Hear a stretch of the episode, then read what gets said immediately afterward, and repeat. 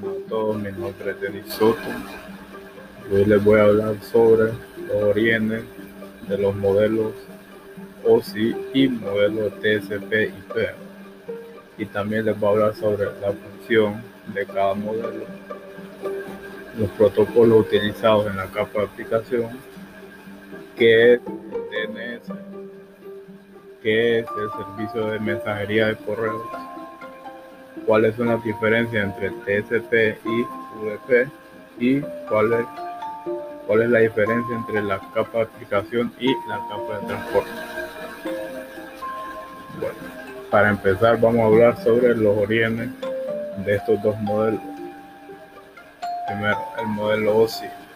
El Open System Interconnection Model o modelo de interconexión de sistemas abiertos es un modelo conceptual publicado en el año 1984 por la ISO y la antigua CCITT,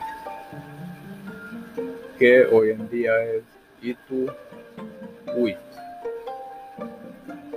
En 1984, la Organización Internacional para la Normalización ISO creó un modelo que permitiría a las distintas redes interoperar entre ellas. Así nació el modelo de referencia OSI, Open System Interconnection Reference Model. Ahora les voy a hablar sobre el origen del modelo TCP/IP. El protocolo TCP/IP surgió de un proyecto de defensa llamado DARPA en 1969.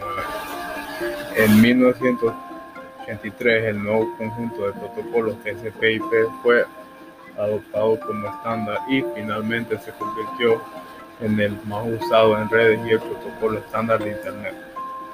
Debido a que el conjunto de protocolos TCP/IP originalmente se creó con fines militares, está diseñado para cumplir con una cierta cantidad de criterios, entre ellos dividir mensajes en paquetes usar un sistema de direcciones, enrutar datos por la red y detectar errores en las transmisiones de datos. Ahora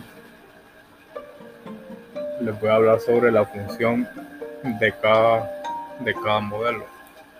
El modelo, el modelo de referencia OSI permite que los usuarios vean las funciones de red que se producen en cada capa. Más importante aún, el modelo de referencia OSI es un marco que se puede utilizar para comprender cómo viaja la información a través de una red. La función del modelo TCP/IP. El modelo TCP/IP es usado para comunicaciones en redes y, como todo protocolo, describe un conjunto de guías generales de operación para permitir que un equipo pueda comunicarse en una red el número de capas y en cada una de ellas sus servicios y funciones son variables con cada, con cada tipo de red. ¿Cuáles son los protocolos utilizados en la capa de aplicación? Los protocolos son los servicios TCP/IP estándar como los comandos BTP, TFTP y Telnet también los comandos Unix R como rlogin o rsh y los servicios de nombres como NIS o el sistema de nombre de dominio DNS, servicio de directorio LDAP. ¿Qué es el DNS? El DNS o sistema de nombres de dominio pertenece a la familia de protocolos de Internet y sirve para resolver los nombres de dominio, es decir, para determinar la dirección IP del servidor donde está alojado el dominio al que queremos acceder. ¿Qué es el servicio de, mensajería de correos? Los servicios de correo transportan correos y paquetes pequeños a destinos de todo el mundo y son en su mayoría empresas públicas.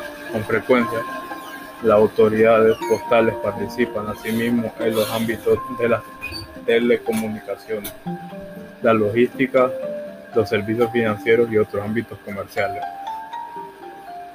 ¿Cuáles son las diferencias entre TCP y UDP? La, principal diferencia entre TCP y UDP pasa fundamentalmente por el sistema de verificación de la transmisión de la información entre el distinto emisor y el dispositivo receptor.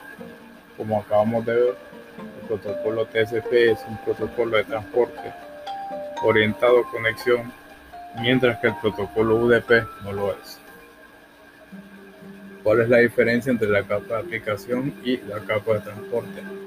La capa de aplicación define las aplicaciones de red y los servicios de Internet estándar que pueden utilizar un usuario. Un usuario. Capa de transporte el cuarto nivel del modelo OSI y está encargado de la transferencia libre de errores de los datos entre el emisor y el receptor, aunque no estén directamente conectados, así como de mantener el flujo de la red.